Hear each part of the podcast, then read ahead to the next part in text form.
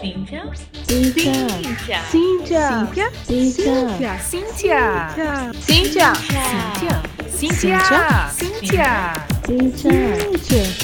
Prazer, somos Cíntia.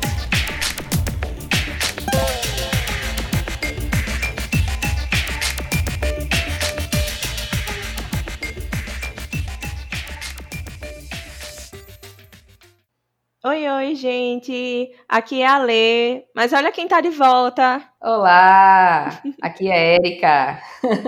Todo mundo tava com saudade. Ai, gente, eu tava morrendo de saudade de gravar. Foi muito estranho ouvir o primeiro episódio sem mim. Ai, que horrível. Pessoa ego, não, mas é porque é diferente, né? Começou desde o comecinho, eu tava lá, mas eu tava super ansiosa pra ouvir o primeiro episódio, né, que foi gravado eu lembro que eu tava, cheguei do trabalho lá em Porto Alegre, né? Para quem não sabe, eu tava em Porto Alegre e cheguei no hotel assim, aí quando eu fui tomar banho, meu Deus, tem episódio. aí corro, ó, pego o celular, boto o episódio para ouvir enquanto tava fazendo as coisas, assim, foi muito legal. Mas foi engraçado também, né? Porém, foi maravilhoso. Uhum, porque termina tendo uma rotina, né? Isso. Da gente sempre tá gravando, sempre tá fazendo roteiro juntas e tudo. Não saber o que tem no episódio, porque assim, né? A gente faz juntas e enfim, uma, uma, às vezes eu edito, você editou já várias vezes, já ficou muito mais pro que eu. É, escreve, ah, tá. escreve lá o, né, o, o, coisa e tudo mais. E aí, tipo, fui ouvir. Aí eu lembro que o primeiro eu ainda sabia que era a Ana, que a gente já tinha conversado sobre isso. Eu sabia que era a Aninha que ia gravar, mais ou menos. Mas não sabia o que tinha sido falado, né? Mas no da uhum. Tati, uhum. eu não sabia nem quem era a Tati, a gente não conseguiu conversar. Aí eu não sabia nem quem era a entrevistada, gente. Muito assim, eu, eu fui muito espectadora do, do podcast, foi muito legal diferente, estranho, mas muito legal. Assim, ai, tudo novo, eu não sei nada que vai ser dito, que maravilha. Enfim, mas tava com saudade, hein? Ainda bem que voltou. E aí, é, vocês que já se acostumaram de repente, né, com algumas diferenças, vão ter uma surpresinha no final, tá? Pra não ficar com muitas saudades também. Uhum. E pro nosso episódio de hoje, a gente vai começar com Paula Vaz. Paula ama viajar, costura as próprias roupas, feito eu. Espero que ela costure, na verdade, melhor do que eu, né? Porque eu também gosto de costurar agora, enfim. Ela faz ciência da computação, ciência de informática, e ela atualmente está trabalhando, né? Está no final da graduação e já está trabalhando. Tem muita experiência bacana para contar. Ela viajou esse ano para Califórnia para participar de uma competição onde levou um aplicativo super inusitado, revolucionário, interessantíssimo. Então, se você quer saber tudo sobre a experiência da Paula, que tem muita, muita coisa para contar já, escuta esse episódio e vem conhecer mais um pouquinho sobre ela e sobre um novo mundo.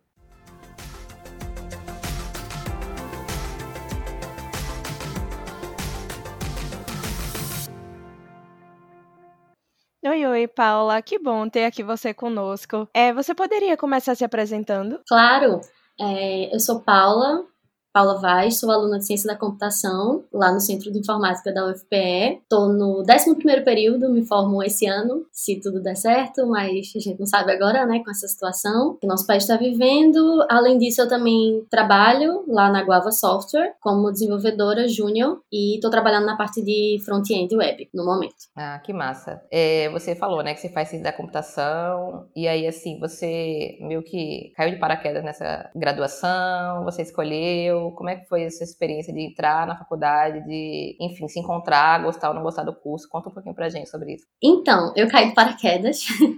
É, eu pensava que queria fazer engenharia civil até outubro de 2014, né, que foi o meu ano do vestibular. E na minha cabeça eu ia fazer engenharia civil porque meu tio é engenheiro e desde criança eu tinha sonho de ser igual aos meus tios. Na minha cabeça eu ia fazer engenharia civil, mas aí, numa conversa com minha tia, uma das minhas tias, ela se chama Joana, é, ela falou: Filha, eu acho que não tem muito a ver com você esse curso, não. Você tem certeza que é isso que você quer fazer? E aí eu, putz, foi só ela falar isso e eu o mundo assim se abriu na minha cabeça, realmente. Eu acho que não tem nada a ver comigo. E aí eu fiquei sem curso, né? Tá, eu vou fazer o que agora? Outubro, Enem amanhã. O que, que eu vou fazer então? E eu comecei a pesquisar é, várias áreas, enfim. Eu sabia que eu queria fazer algo em exatas, porque eu gostava muito de matemática. Mas não sabia o que, né? E aí minha tia falou, ela citou, essa mesma tia, ela falou, e você já pesquisou sobre engenharia ou ciência da computação?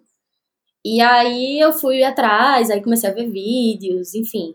Comecei a explorar a, essa área de computação e gostei, assim, da ideia. E aí foi isso, caí de paraquedas em ciência da computação, não sabia nada.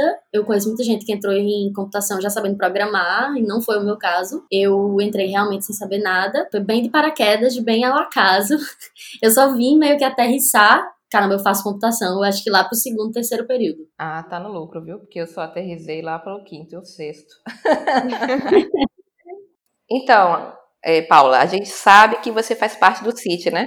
Eu já fiz parte do CIT quando eu era da graduação. Eu fui diretor web, eu não sei nem se esse cargo existe mais. E aí é legal, eu quero que você conte pro pessoal o que, que é o CIT, como é que ele está atualmente, como é que é a sua participação nele. É, na verdade, eu não participo mais do CIT.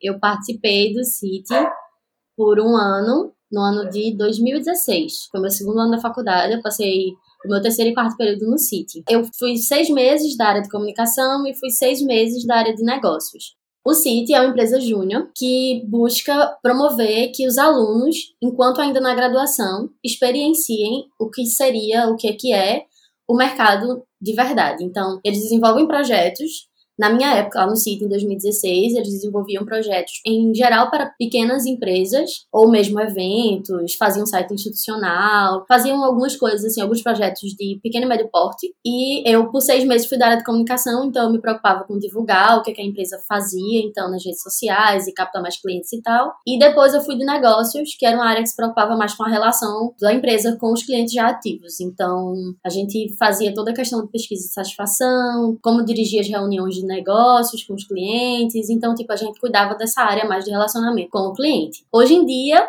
eu não sei mais como é que tá exatamente o City. Faz um tempinho que eu não tenho muito. Eu sou da velha guarda. Faz um tempinho que eu não tenho muito acesso, muito contato com, com o pessoal, mas o City é uma experiência muito legal, caso você queira experienciar a vida real, é, ainda na, na universidade, né? Uma coisa que eu acho massa, quando eu participei do sítio também, se você é velha guarda, né, imagina eu. A gente tem uma experiência, assim, quando a gente é da diretoria, né, a gente tem uma experiência de empresa, né, assim, do que, que é ter uma empresa, ou o que, que é cuidar de uma empresa.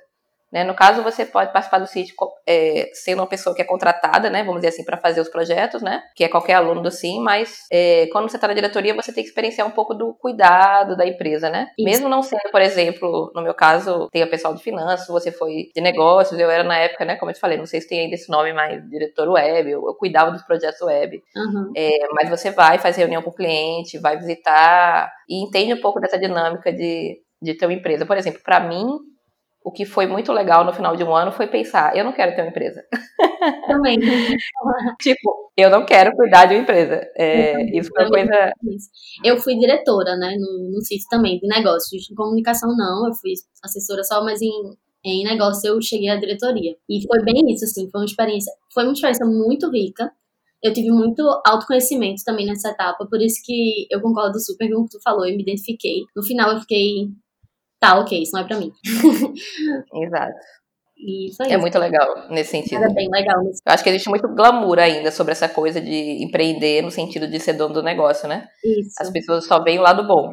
É. É, ah, eu faço meu horário. Ah, ninguém manda em mim. Sei que lá. Mas não é bem isso, né? Uhum. E essas experiências de empresa júnior, elas são muito boas para isso. Então, é super recomendo que as pessoas participem das empresas júnior das suas graduações. Não é só computação que tem empresa júnior, né? Isso. Vários outros cursos têm empresa júnior. É uma experiência muito bacana para quem puder e tiver interesse para entender melhor como é que funciona. E sobre o seu primeiro estágio, que foi numa empresa lá no Porto Digital, daqui de Recife, em que período que você estava, Paula? Como que foi para aplicar? Deu medo? Você se sentiu insegura? Então, foi uma história bem bem nova, assim, para mim. Eu saí do CIT no final de 2016, e aí o primeiro semestre de 2017, que foi, no caso, meu quinto período, eu tava só com graduação, mas eu sempre fui muito agoniada para fazer outras coisas além da graduação, então eu não aguentei nenhum período inteiro só com a graduação. E aí eu comecei a ver vagas, enfim, acho que chegou na... Eu não lembro como foi que chegou a vaga da Simplifique para mim, mas eu acho que foi no e-mail do Sim.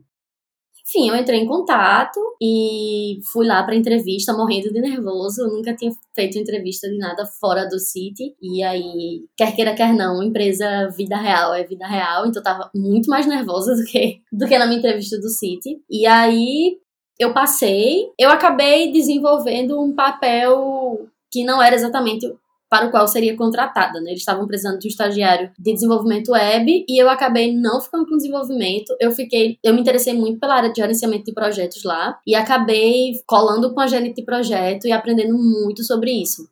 E aí foi muito legal. Eu cheguei a mexer um pouquinho com testes lá, mas foi algo bem incipiente, só uma questão de pesquisa, mas não chegamos a colocar na prática. E foi muito bom porque eu perdi o medo de me colocar assim, então tipo foi uma coisa foi a primeira vez que eu tive contato com o que é uma empresa de verdade trabalhando e foi, foi muito interessante isso. Eu achei que eu evolui muito em relacionamento interpessoal dentro do trabalho. Era uma empresa com perfis muito mistos de, de funcionários, então. E era uma empresa pequena também. Era uma empresa que eu acho que tinha 12 funcionários na época que eu tava lá. Era uma empresa bem pequena. E aí lidar com, com cada pessoa foi, foi, um, foi um desafio, foi algo que foi bem legal. Me acrescentou bastante. Além disso, também essa parte que eu desenvolvi na área de gerenciamento de, projetos também foi muito massa. São coisas que até hoje eu uso, então, tipo, e vou usar para sempre, imagino. Foi, foi bem legal. Foi... Só que eu acabei ficando lá só oito meses, se não me engano, porque quando eu tava no oitavo período, já no ano de 2018, no final de 2017 para começo de 2018, é, chegou a seleção do Academy, aí eu acabei me, me direcionando para essa outra seleção, acabei passando e aí eu acabei o estágio. Mas foi muito legal, foi uma experiência muito boa. Eu indico muito que as pessoas percam medo realmente. Pode não ser o cenário ideal, pode não ser o trabalho que você vai ser mais super feliz, mas vai te ajudar a ganhar experiência e confiança. É, conhecer pessoas também é muito importante. Você meio que vai se colocar nesse meio do que só esperar para quando sua graduação terminar. Então, eu diria que as pessoas, o quanto antes, tentem estagiar, tentem fazer algo além da graduação, como o CIT, que a gente também já falou anteriormente. Você é a nossa terceira entrevistada, Paula, contando com a Ana e com a Isa, que também participou do Apple Developer Academy. E se você está escutando a gente e não sabe o que é esse projeto, depois daqui vá lá ouvir o episódio 3 com a Isabela, que a gente explicou em detalhes o que é, que é esse projeto.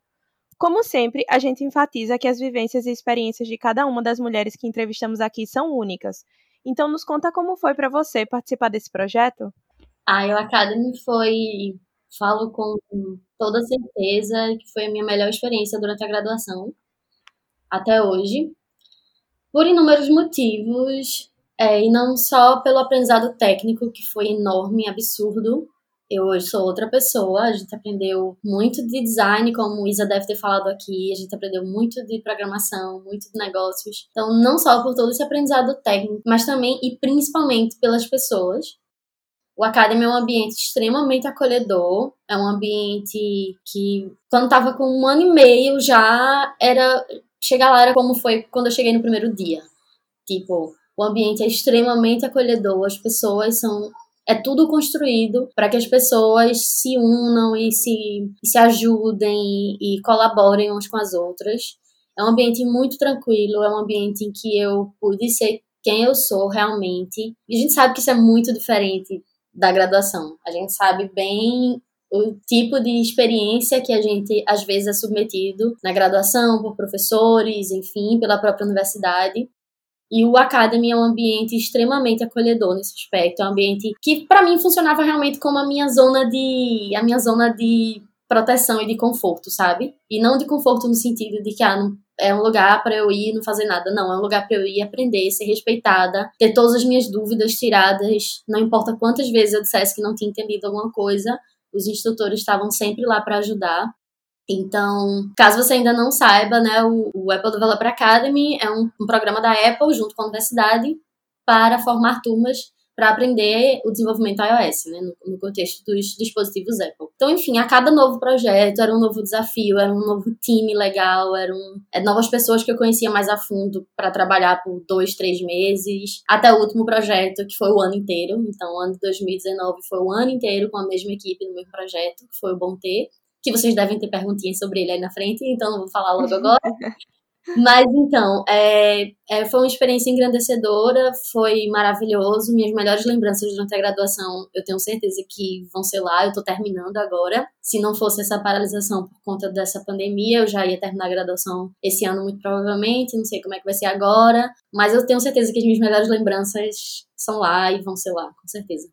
É, você, né, como muitas das entrevistadas que a gente traz aqui, tem bastante experiência, é muito legal trazer pessoas especialmente pessoas no mais novas como vocês, que têm muita experiência para contar. Isso dá uma alegria imensa na, da gente ver e espero inspirar outras né, meninas a entrar no curso, outras mulheres que já tiverem entrado a fazer bastante coisa. E aí você tá no último período, né?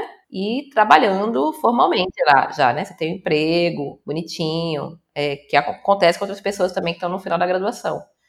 Como é que está sendo para você agora, né, esse período de ser ainda estudante, né, ainda está terminando a graduação, mas já ter um trabalho formal, assim, como é que está sendo conciliar isso daí, como é que está sendo na prática do teu dia a dia e emocionalmente falando? Então, é, eu estou no penúltimo período, né, ainda falta algumas cadeiras que eu estou pagando agora nesse período e ainda, depois eu tenho o TCC para fazer. E aí, como está sendo?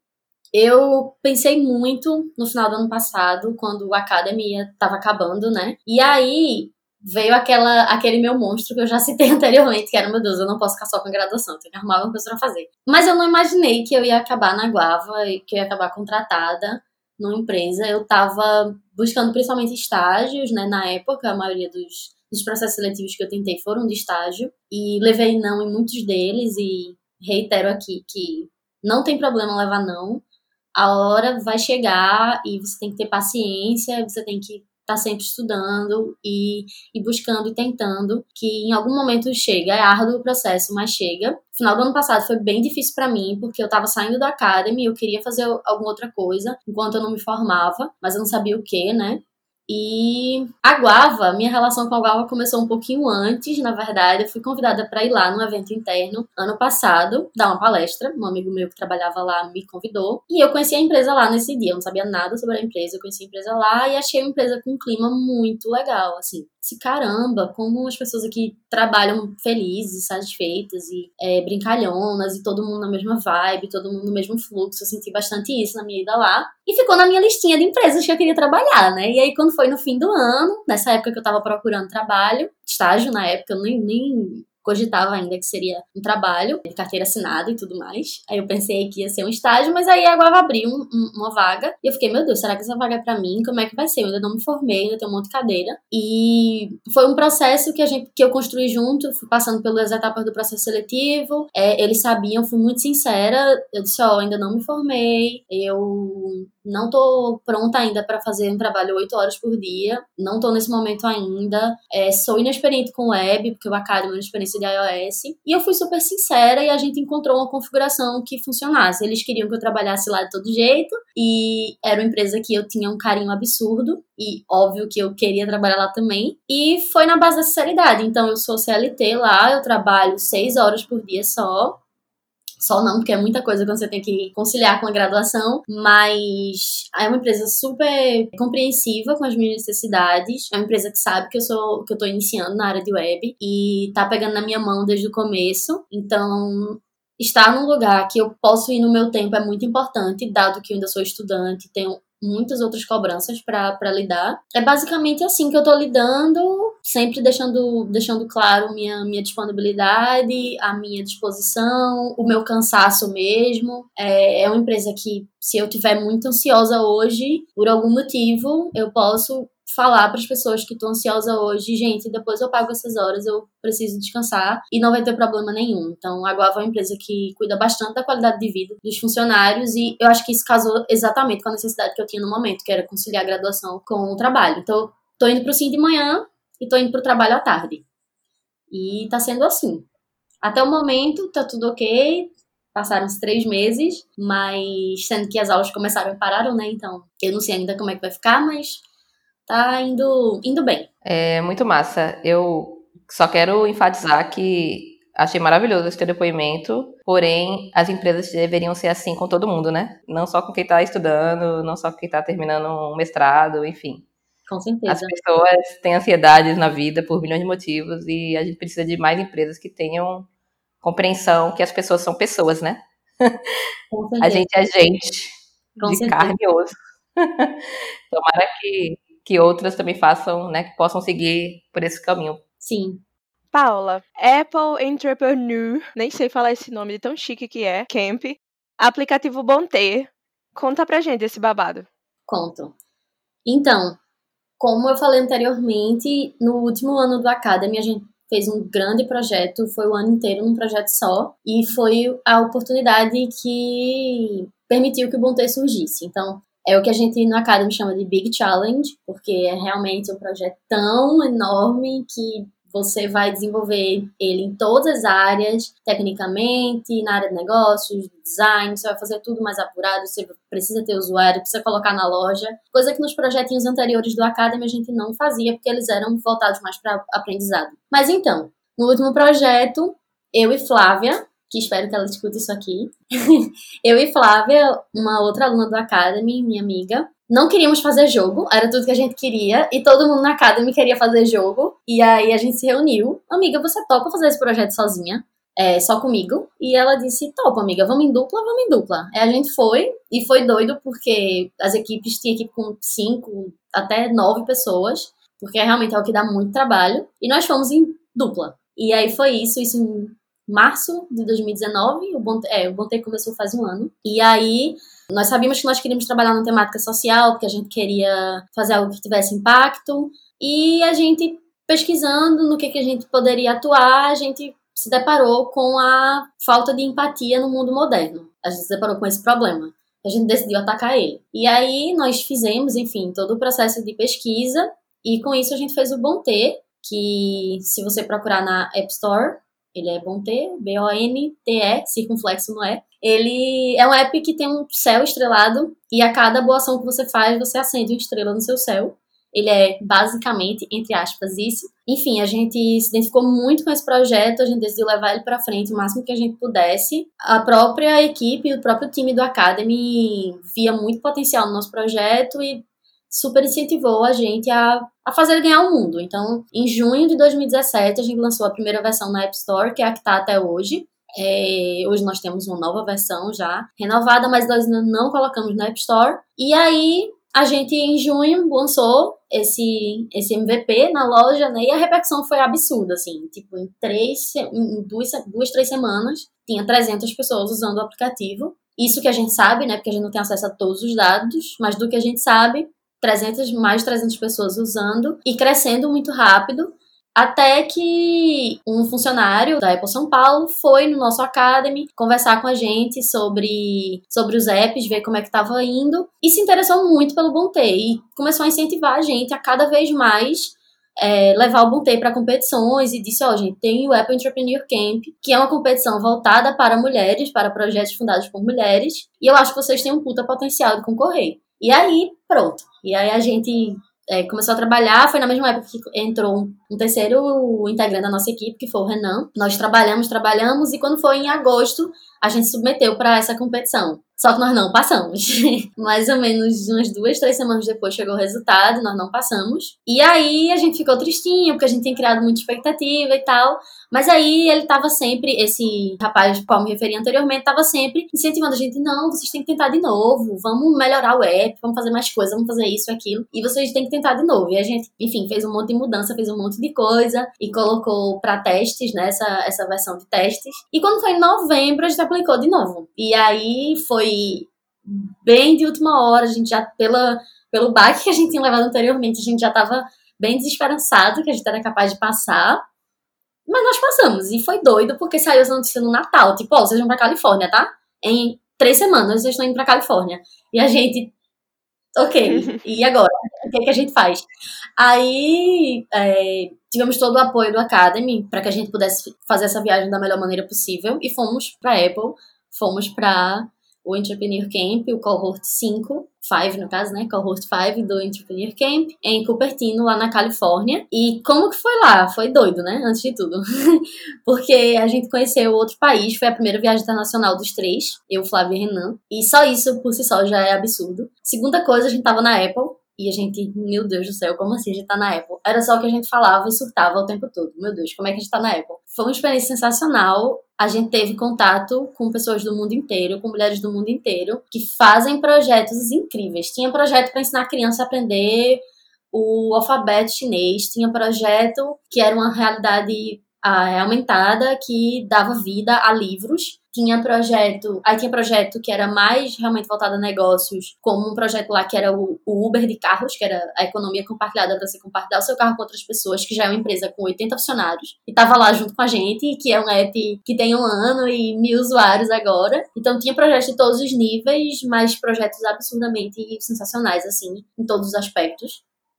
Isso também foi uma parte incrível da viagem, sim. Foi maravilhoso. A gente também teve feedback par a par com evangelistas da Apple. Isso foi algo bem mind-blowing pra gente. Como é que a gente tá sentado com um evangelista da Apple dando feedback para o nosso app. E, enfim, foi incrível, o Bonterre voltou totalmente renovado. A gente tá fazendo ele do zero agora. Se você quiser experimentar a versão anterior é, do, do app, pode baixar o. tá na App Store.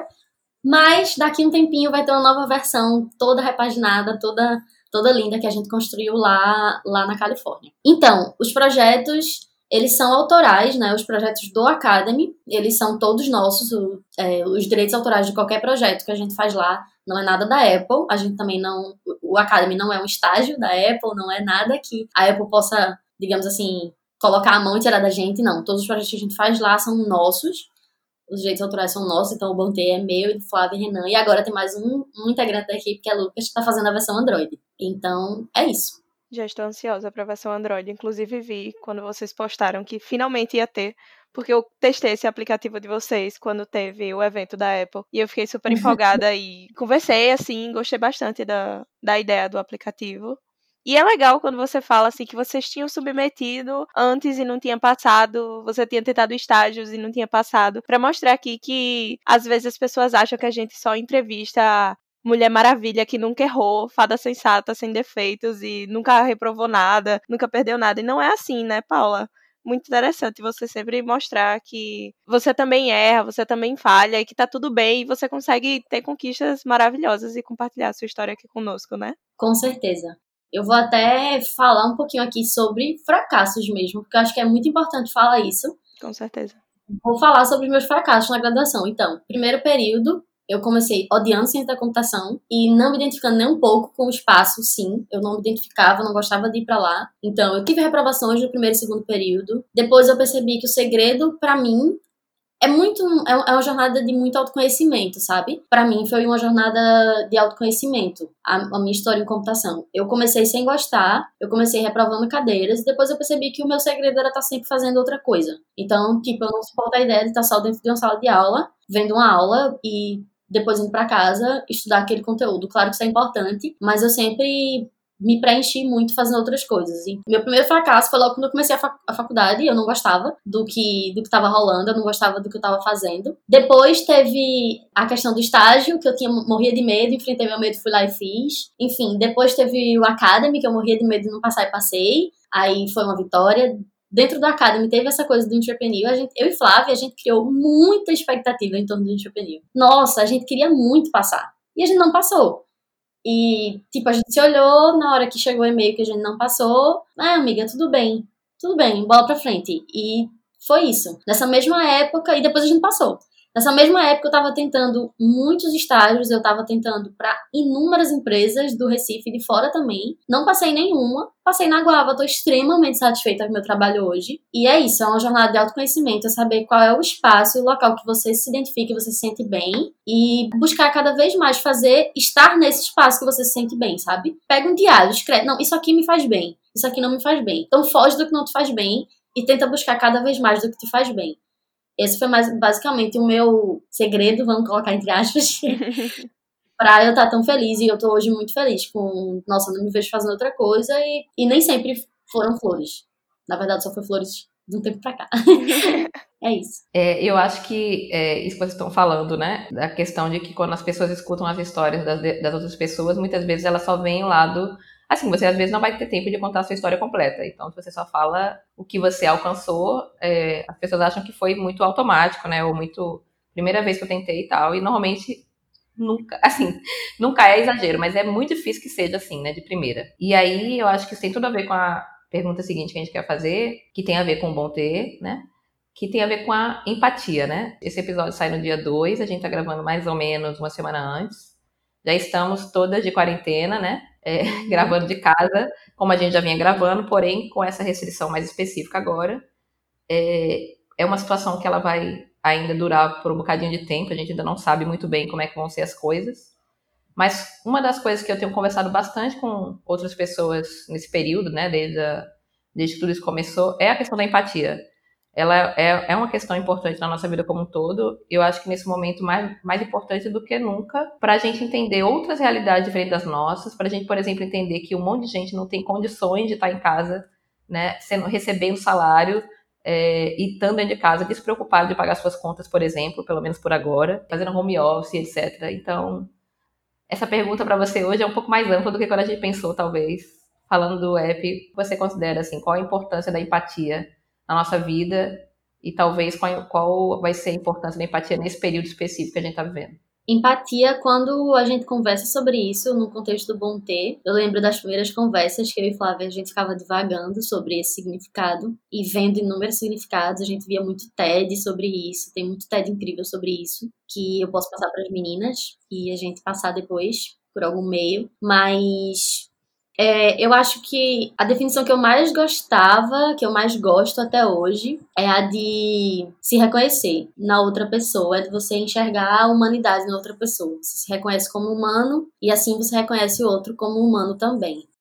É mais fácil para a gente reconhecer as nossas necessidades, as nossas limitações, é, os nossos problemas, do que a gente reconhecer isso no outro, porque afinal de contas não, não sou eu que estou sentindo aquilo, né? A pessoa está me dizendo. Eu acho que o o papel da empatia num contexto geral é você reconhecer essa humanidade na outra pessoa e ouvir atentamente quando a pessoa fala para você alguma necessidade que ela tá tendo ou alguma dificuldade que ela tá tendo. E no contexto atual, eu tenho pensado muito sobre isso, porque algo que eu tenho feito muito, domingo foi meu aniversário, né? Dia 22 de março foi meu aniversário, e eu passei o dia refletindo sobre o tanto de privilégio que eu tenho e que poucas pessoas têm. Então, o meu emprego ele não está ameaçado pela pandemia.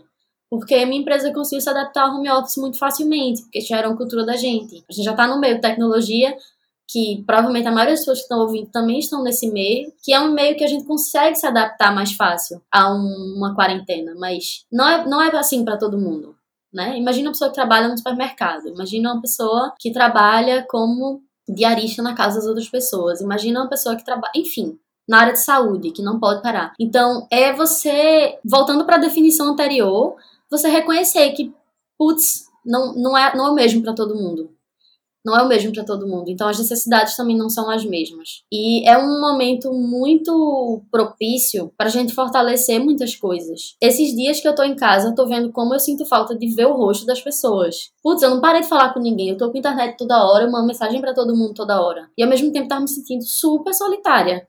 Porque eu não tava vendo o rosto das pessoas. De ninguém, né? Só o da minha tia, que é com quem eu moro. É, não tava vendo o rosto dos meus amigos, não tava vendo o rosto das pessoas com quem eu trabalhava, e isso estava me fazendo sentir muito mal. Então, a gente criou uma rotina de fazer videochamada para tomar chá de tarde com o pessoal do trabalho. A gente faz uma videochamada só para isso, para todo mundo se ver com a xícara tomando chá. Eu acho que é uma oportunidade para você reconhecer que nem todo mundo vai poder se comportar da mesma maneira, que as necessidades são muito diferentes. É o momento para você fortalecer por exemplo, comprar do senhor que tem um mercadinho na esquina da sua casa e não uma grande rede, porque a grande rede não vai falir por causa de uma pandemia, mas o senhor que tem uma, um mercadinho perto da sua casa, ele provavelmente pode chegar à falência.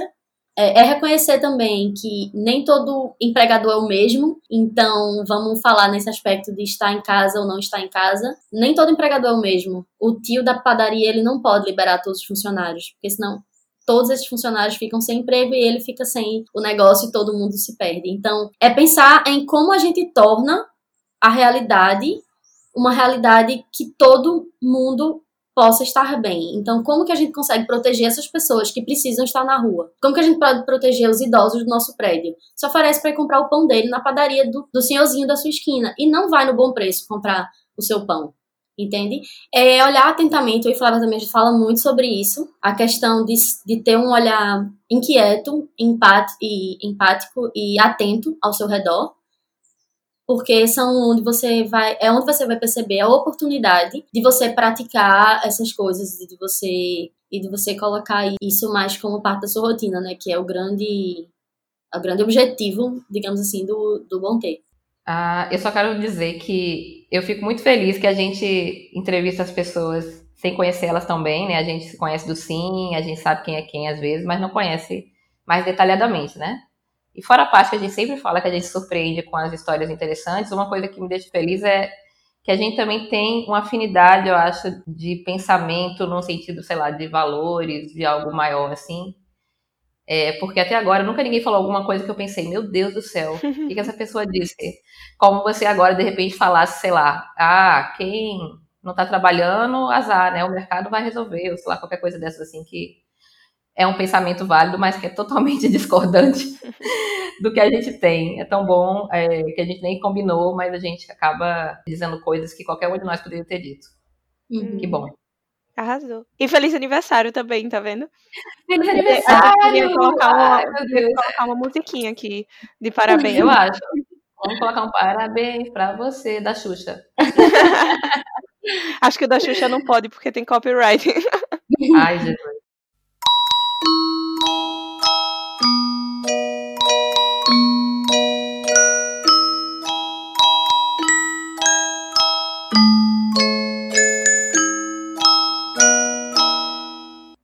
Sobre um trabalho ser multidisciplinar, no sentido de ser feito com vários profissionais de várias áreas diferentes, aí como você disse, você já teve uma experiência aí lidando com times diversos. Como que você lida com esses tipos de equipe?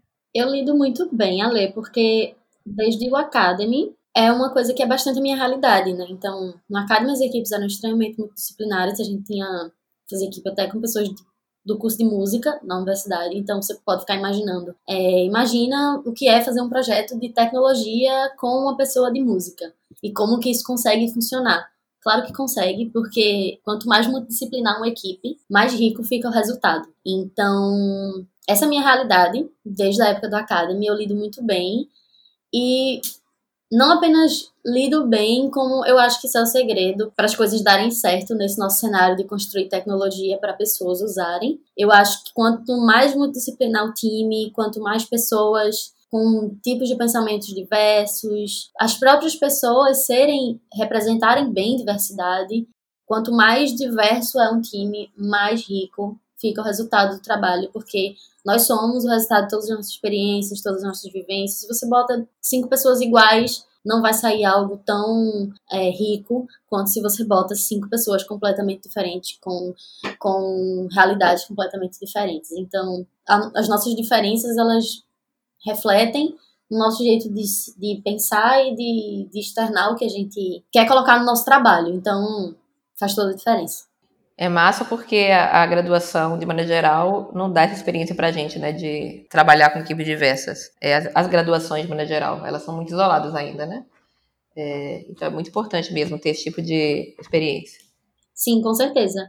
É, eu sentia bastante isso na faculdade, que por mais que seja um curso bastante prático, ciência da computação, isso é uma coisa excelente, mas pô, eu sentia que não tinha diversidade. Eu nunca tinha trabalhado com designer, eu nunca tinha experimentado um pouquinho do que é design, de fazer eu mesmo com minhas próprias mãos alguma coisa dessa área. E quando você faz, você passa a ter outro olhar, assim, para o seu trabalho. É muito, muito importante. E buscar esse tipo de, de espaço em que você tenha essa diversidade, essa multidisciplinariedade, é bom para meio que tampar esse buraquinho que, a, infelizmente, a, a universidade ainda deixa na gente.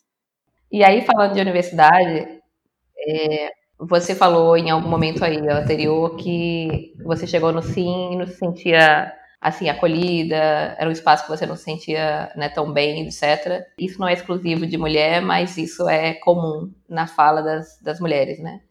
A gente sabe que o ambiente de TI é um ambiente ainda muito pouco acolhedor e convidativo para as mulheres de maneira geral. E aí a gente sempre fala aqui no nosso podcast Somos Cíntia sobre o Cíntia, né? Você como integrante do Cíntia, como é que você percebe a, a importância do Cíntia dentro do centro de informática? Como é que de alguma maneira você percebe, você que estava no Sim antes do Cíntia e está vivendo, né, é, com o Cintia existindo, né, dado que o Cintia começou lá em 2018, no meio de 2018. Como é que você sente a presença do Cintia dentro da, do Centro de Informática, é, para você, para o centro como um todo, e qual impacto você acha que isso pode ter de maneira geral na sociedade, do Cintia especificamente e de grupos como o Cintia? Eu acho que é absolutamente crucial, porque, como você bem disse, eu me sentia eu me sentia um peixinho fora d'água no sim no começo. E em partes era porque, enfim, é um, um, ambiente bastante masculino, é um ambiente que eu não consegui fazer amigos tão rapidamente, é, eu não consegui. É, a representatividade mesmo, né? A gente sabe que fa isso faz falta e em algum momento isso, isso bate negativamente na gente quando a gente chega num espaço como esse. Então, eu acho que o Cynthia, ele é. Nossa, é, é crucial, de, sério. Não, não, na minha história no Sim, eu não vi nada tão incrível quanto o Cynthia ser, ser criado e ser feito. Na minha época, eu, quando eu comecei, isso não era uma discussão, no máximo ela era uma coisa pontual entre meninas. E depois do Cynthia, eu achei que formou uma rede realmente de apoio e de proteção também, que é importante. A gente presenciou momentos complicados recentemente, né, no, nos e-mails do Sim, com vários comentários bastante sexistas, bastante problemáticos nesse aspecto da, da igualdade de gênero. E eu acho que o Cíntia está lá como comissão de frente para se posicionar e para promover o diálogo. É, é, extremamente crucial. Então eu hoje vejo o Sim, depois do Cíntia, de uma maneira muito diferente. Meninas que chegam agora, elas têm onde buscar esse apoio que eu não tive, elas têm como aprender muito mais rápido algo que eu aprendi depois de semestres e semestres sozinha, aos trancos e barrancos, que ela já tem outras mulheres para ajudá-la e algo centralizado, algo focado realmente nisso. Então, eu demorei muito a me acostumar no sim. Eu detectei muitos tipos de comportamento tóxicos comigo e eu só consegui me adaptar no sim quando eu basicamente não permiti mais que eles acontecessem. Mas isso é difícil de fazer, especialmente porque a gente está falando de pessoas que estão entrando agora e estão tendo que se adaptar a um novo ambiente completamente diferente. A universidade é algo que muda muito a gente. Então a pessoa já está passando por todas essas, mudanças e ainda tem que se preocupar em como ela vai responder a certos tipos de coisas que são tóxicas com ela. Então acho que o Cíntia, ele tá ali também como esse acelerador, esse eu esqueci a palavra de química, enfim, aquele negócio que acelera as coisas. Então ele tá ali como motivador dessas meninas a realmente se defenderem mesmo. E eu acho que, de maneira geral, é extremamente importante que existam esses grupos formados e configurados para isso, porque torna vergonhoso certos comentários, torna vergonhoso certos tipos de comportamento, porque se entende que não vai mais ser aceitável. Então, formalizar esse tipo de coisa nas empresas, formalizar nas universidades, nos, enfim, cada centro, a representatividade ali feminina ou de qualquer outra também é, minoria que sofra algum tipo de discriminação por, simplesmente por ser o que é. Então é importante que se formem esses grupos porque eles eles, eles representam uma comissão de frente, de frente de defesa realmente. E eu acho que cada vez mais importante do que eles eles serem implantados é também eles agirem, o Cintia está agindo, o Cintia está promovendo diálogo. E eu acho que isso tem que ser, de certa maneira, vamos colocar entre, entre aspas aqui, algo que todo mundo tem que passar. Então, o Cintia no Sim tem que entrar em contato com todos os alunos no primeiro período e deixar, deixar bem claro que esse é um espaço de respeito, deixar bem claro que esse é um, um espaço em que se busca igualdade, em que se busca respeito cada vez mais. Então, enfim, a importância é absurda em todos em todos os contextos, especialmente os contextos que a gente sabe que as mulheres, eu tô falando aqui de mulheres porque sabe que existem outras minorias, mas eu represento a minoria feminina no curso de computação, então nesses espaços é importante que exista, é importante que converse e é importante, acima de tudo, que não se permita mais. A gente não pode permitir mais certos tipos de comentário, de comportamentos que são tóxicos, agressivos, preconceituosos, discriminatórios e que nos façam mal de qualquer maneira só por a gente ser, ser mulher. Muito massa, e a gente aproveita aqui para deixar um convite para quem está escutando a gente, especialmente quem é do Centro Informática, a se juntar a nós, a se juntar ao Cíntia. Como bem Paula falou, é, o Cíntia tem esse papel importante, às vezes, de puxar, né, de tomar a frente, mas a gente precisa que as pessoas, os professores todos, as professoras, os funcionários, as funcionárias, os estudantes também se posicionem e, e, e, não fiquem calados, né? Enfim, todo mundo que discorda tem que se posicionar, que isso é muito importante para a gente não dar espaço para retrocesso. E assim, qual é a mensagem, Paula, que você gostaria de deixar para quem está nos ouvindo? Tem algum agradecimento que você gostaria de fazer, mandar beijo para alguém? Para quem está ouvindo a gente agora, o que, que você deixaria? Antes de tudo, eu quero deixar um beijo pra Flávia. que é uma mulher que eu me inspiro muito e eu amo muito e trabalhar com ela, enfim, sempre foi extremamente inspirador para mim. Um beijinho especial para ela. No mais, eu quero, já que a gente falou tanto de errar e eu sei que muitas pessoas que vão estar ouvindo isso são mulheres em computação e é importante a gente abraçar os nossos erros e buscar o autoconhecimento com isso e procurar cada vez mais esse espaço que nos faz bem. E não aceite também, puxando também para essa última pergunta que a gente acabou de falar, não engula, não engula. Simplesmente fale na hora que acontecer, fale. Se você não tiver força para falar, esteja sempre com alguém que vai ser o teu complemento de força outra mulher, alguém com quem você confia muito. Não aceite esses comportamentos que te fazem mal de alguma maneira. Eu aceitei por muito tempo e eles me fizeram muito mal por muito tempo. Abrace seus erros, não desista porque você errou. E é basicamente isso. Eu acho que um beijo para todo mundo, para todo mundo que faz parte do Cíntia e para todas as, as meninas que estão chegando, as que ainda vão chegar. Sintam-se acolhidas. Ah, outra coisa é que eu sou. Eu gosto de de conversar sobre isso. Então, se você tiver qualquer. tá passando por qualquer dificuldade, enfim, qualquer problema e precisa de uma ajuda, precisa de alguém para, sei lá, te dar conselhos sobre a graduação, qualquer coisa, qualquer coisa que você precisar desabafar. Eu sei como é precisar de uma pessoa para desabafar. Eu já tive essa pessoa lá no Sim, que foi uma mulher incrível que sentou comigo e mostrou o siga dela e disse: "Ó, oh, tu não precisa provar nada para ninguém não. Tá tudo bem reprovar e também tá tudo bem tu pagar só três cadeiras ao invés de seis. Então, se você estiver precisando de qualquer conversa, fala comigo. Eu sou bem acessível. E é isso. Um beijão para todo mundo. A gente vai deixar os contatos de, de Paula, né? E-mail, telefone. Não, brincadeira. Mas as redes sociais vão estar na descrição do episódio. Então pode ir lá seguir ela. E agora, para finalizar a parte da entrevista, nós vamos para o nosso quadro de indicações empoderadas, onde a gente pergunta à entrevistada alguma indicação, seja de filme, de série, de anime, de jogo, o que for. E também eu e Erika damos uma indicação. E aí, Paula, o que é que você indica hoje?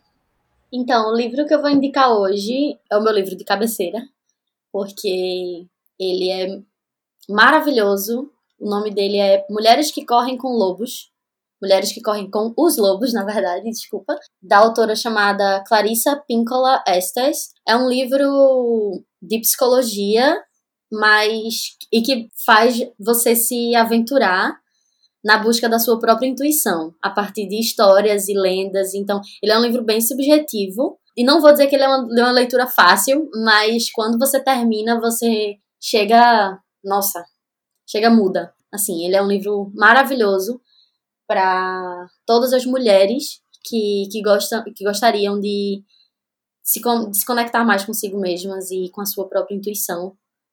Então é isso, essa é a minha, indica minha indicação de hoje. Arrasou.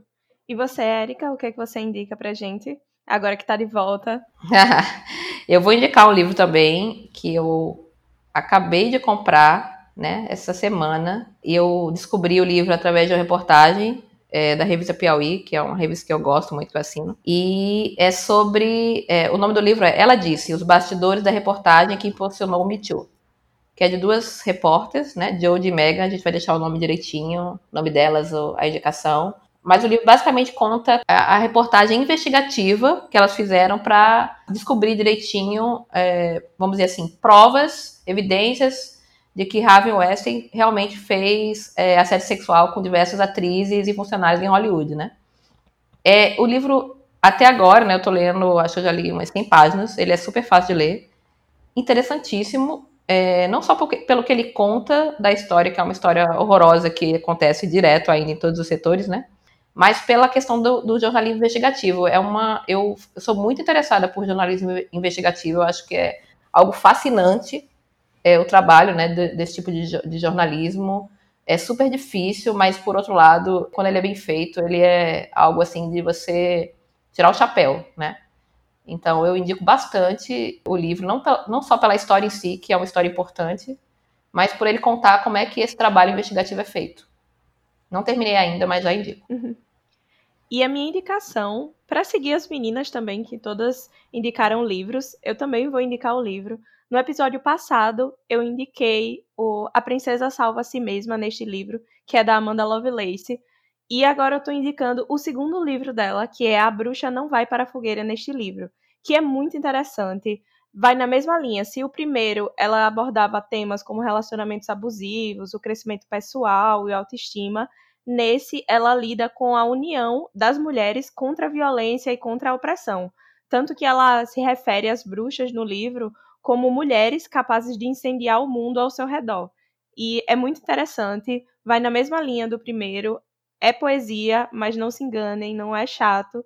Então, só lembrando que todos os links, todas essas indicações da gente e o que mencionamos durante o episódio vai estar tá tudo na descrição. E eu quero dizer que vocês é, vão ter muita coisa boa para ler nessa quarentena, né? Quem estiver em casa, quem tiver esse privilégio de estar em casa, não vai morrer de tédio, porque só esses três livros já, são já é coisa boa demais para ler, né, não? Uhum. Eu vou ler o de vocês. Com certeza. Paula, muito obrigada por ter vindo conversar conosco. Ah, foi maravilhosa. Adoramos. Foi muito, muito bom. obrigada pelo convite, meninas. Foi maravilhoso. Muito obrigada. Beijão. Beijão. Tchau, tchau. Até tchau. uma próxima vez, quem sabe. Pode me chamar que eu venho.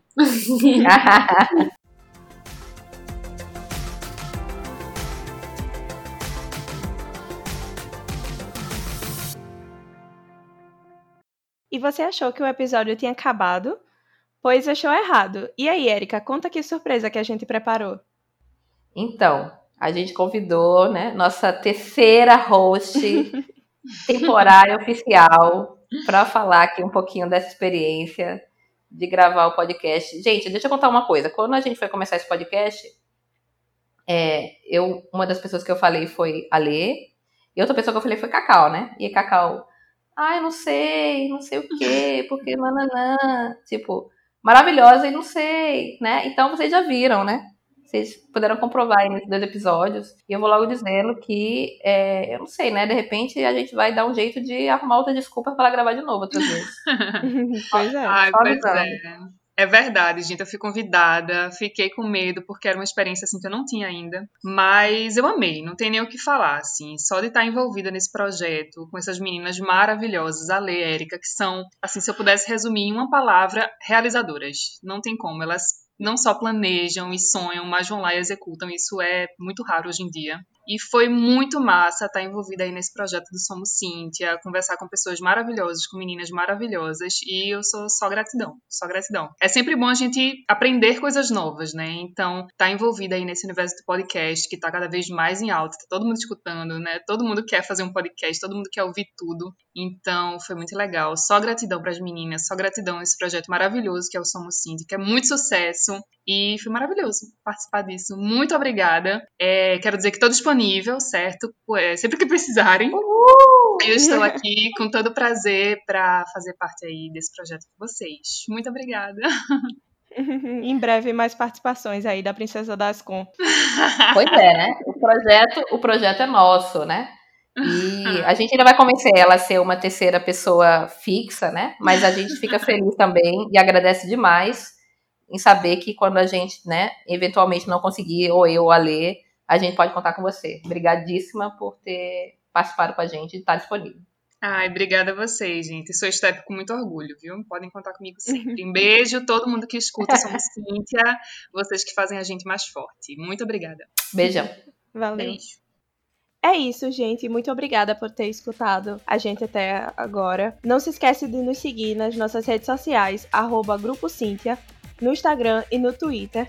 E não se esquece de usar a hashtag SomosCintia e hashtag Mulheres Podcasters. Vai lá falar pra gente o que você acha desse episódio. Pode mandar beijinhos, dizer que tá feliz com a minha volta, que eu vou adorar. É, lembra que tá rolando um sorteio no Instagram do curso do DM, é exclusivo para mulheres, dá tempo ainda de você participar. E aproveita também, de repente, nessa quarentena, para maratonar os nossos episódios, você que ainda não ouviu os antigos, né? Oportunidade maravilhosa para ficar por dentro de tudo. E é isso, gente. Esperamos vê-los em breve, estar com vocês novamente no próximo episódio. E não se esqueçam de ficar em casa, gente. Quem puder, por favor, não saia. Se cuidem, cuidem da saúde física e mental de vocês. Não fiquem com essa neura se não estiverem produzindo tanto quanto vocês gostariam ou que vocês veem nas redes sociais. Só nas redes sociais Exatamente. é uma parte muito pequena que as pessoas expõem então não fiquem se comparando demais com os outros. Não fiquem também lendo notícia a cada um minuto, atualizações. Cuidem bastante da saúde mental de vocês e a saúde física, tá certo? Isso aí. Tchau, tchau. Cheiro.